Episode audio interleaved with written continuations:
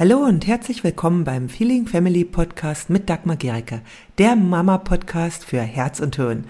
Hier geht es um ein bedürfnis- und bindungsorientiertes Familienleben, in dem auch du nicht zu kurz kommst und auch deine Kinder nicht.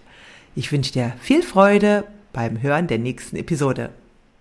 Wenn du Mama oder Papa von einem kleinen Kind bist, was vielleicht zwei, drei, vier Jahre alt ist, dann kennst du das bestimmt, ja die hauen manchmal ziemlich kräftig, sie kratzen, sie beißen oder kneifen. Und das kann Eltern manchmal ganz schön, ja, wütend machen, ja, weil es ja auch weh tut einfach. Und die Frage ist, warum tun die das? Warum hauen sie? Und obwohl wir immer sagen, hey, nicht hauen, ich will das nicht. Und sie tun es trotzdem immer und immer wieder.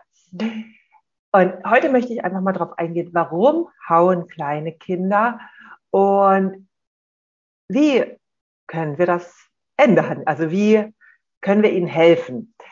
Also einmal ist es so, dass es ein völlig übliches Verhalten ist. So gut wie alle kleinen Kinder hauen mal, beißen mal oder kratzen mal. Ja, manche sind eben eher ausgeprägte Beißer, die anderen äh, hauen mehr oder schubsen. Es ist also etwas, was kleine Kinder tun. Es gibt also nur ganz, ganz wenige kleine Kinder, die das nicht tun. Also erstmal so zur Beruhigung. Es ist ein Verhalten, was auftritt, häufig auftritt und einfach teilweise zur Entwicklung mit dazu gehört. Und es ist bei kleinen Kindern ein Ausdruck ihrer Frustration, die sie in dem Moment erleben. Ja, also sie erleben etwas, mit dem sie einfach nicht klarkommen gerade und was sie nicht so verarbeiten können. Und sie erleben quasi ein äh, Überschwang von Emotionen in ihnen. Ja, also es kommen Emotionen wie vielleicht Wut, vielleicht aber auch Angst oder Frustra Frustration, Traurigkeit, Stress, Überreizung. Und dadurch entstehen Impulse, die sie aber noch nicht regulieren können. Kleine Kinder können ihre Impulse noch nicht kontrollieren. Das lernen sie erst im Laufe des Größerwerdens. Ja, also auch dazu gehört dann die, im Laufe des Größerwerdens die Fähigkeit zur Perspektiveübernahme, sich also in jemand anders hineinversetzen zu können.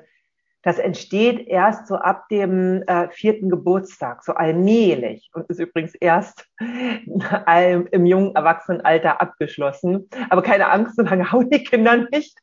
Also erstmal ist ganz wichtig, es ist bei ihnen etwas, was kommt, wenn sie in sich ein großes Durcheinander spüren, wenn sie nicht wissen, wie sie mit diesen Gefühlen, die sie erleben, umgehen sollen und als äh, Ausdruck dessen hauen sie. Sie hauen nicht, um uns weh zu tun. Kleine Kinder, die sind eben noch nicht in der Lage, wirklich sich hineinzuversetzen, dass wenn sie hauen, es wirklich weh tut. Auch wenn wir das sagen, hey, das tut weh, ist auch wichtig, dass sie das natürlich mitbekommen.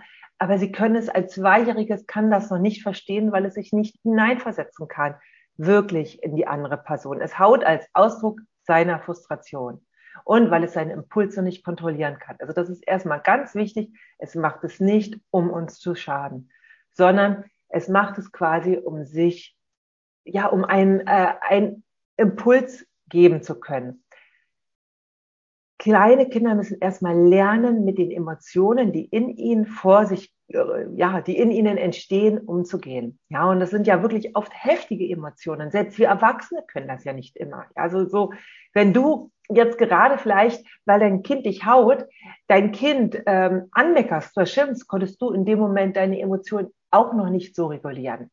Ja, also wenn es heftiger war als angemessen. Ja, also es ist immer, wir können dann in unsere Emotionen nicht regulieren, wenn unsere, unser Verhalten heftiger als angemessen ist.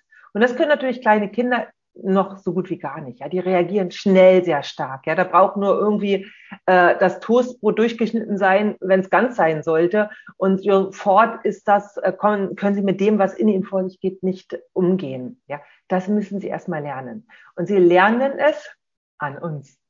Sie lernen es durch unser Beispiel.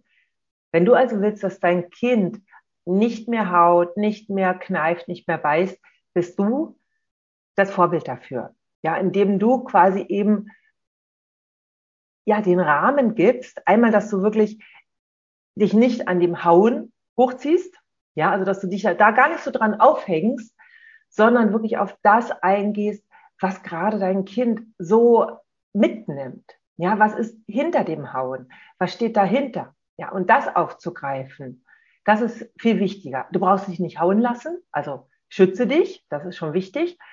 Und gleichzeitig ist es wichtig, auf die Ebene tiefer zu kommen. Was ist denn unter dem Hauen? Was steht da drunter? Und das kann bei kind, kleinen Kindern verschiedene Sachen sein. Also die Hauptursachen, weswegen eben kleine Kinder hauen, ist einmal Überforderung. Sie sind einfach mit einer Situation überfordert. Vielleicht sind, ist gerade Kindergeburtstag, ja, und so Kindergeburtstag ist zwar immer so etwas, was Erwachsene toll finden, dass ihr Kind wieder ein Jahr älter ist, ist gleichzeitig Stress für die Erwachsenen. Und ganz kleine Kinder sind auch vom Kindergeburtstag überfordert und dann hauen sie vielleicht sogar ja an ihrem eigenen Geburtstag ihre, ihre äh, eingeladenen Gäste. Aber auch viele andere Situationen ja, sind äh, Überforderung. Eine Einkaufen nach einem langen Kita-Tag vielleicht ist Überforderung oft für die Kinder noch.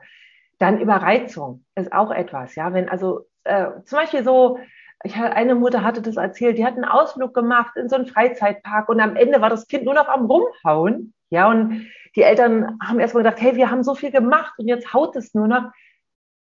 Höchstwahrscheinlich ist das Kind überreizt. Es hat so viel mitgenommen und das kann nicht mehr.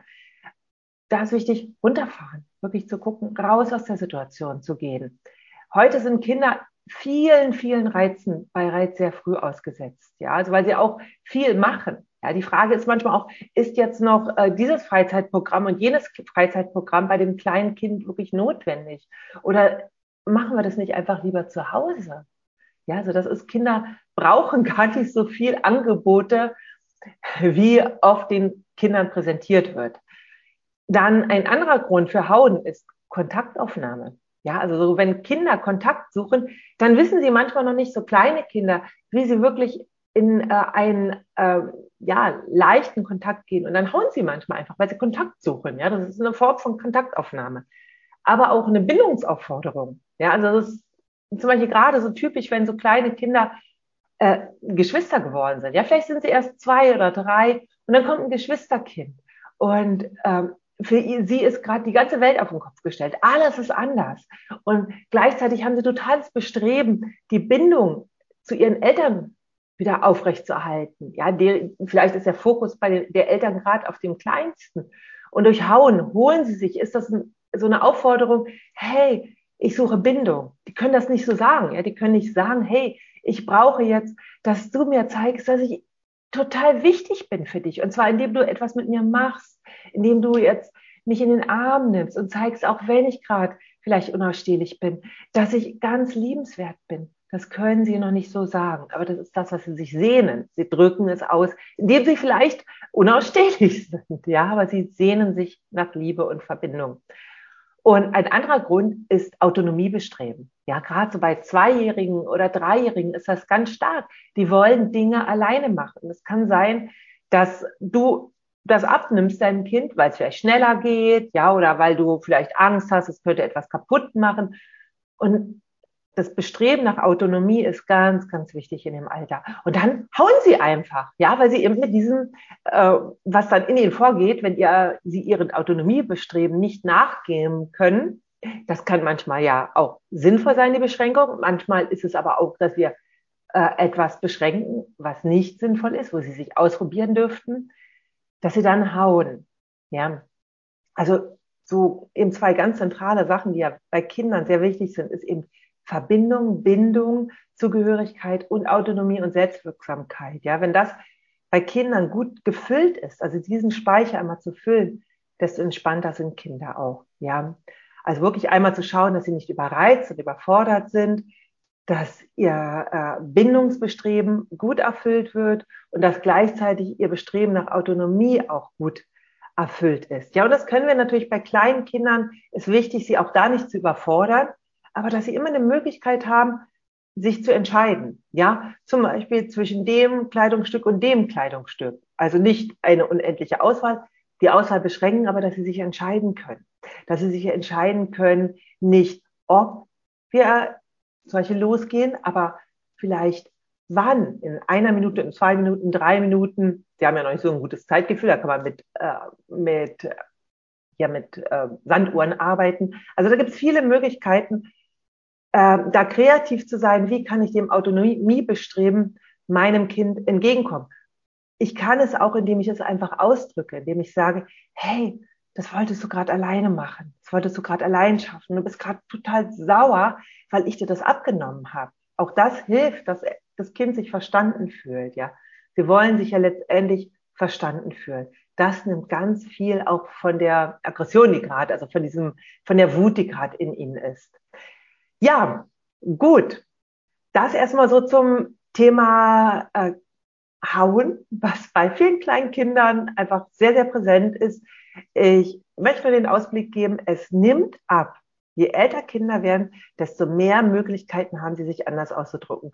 Schon je mehr sie sich sprachlich ausdrücken können, wird es einfacher werden damit und auch je mehr ähm, Fähigkeiten sie selbst zur Regulation ihrer Gefühle entwickeln können. Und da begleitest du sie, indem du ihnen die Möglichkeit gibst, quasi ja ihren, ähm,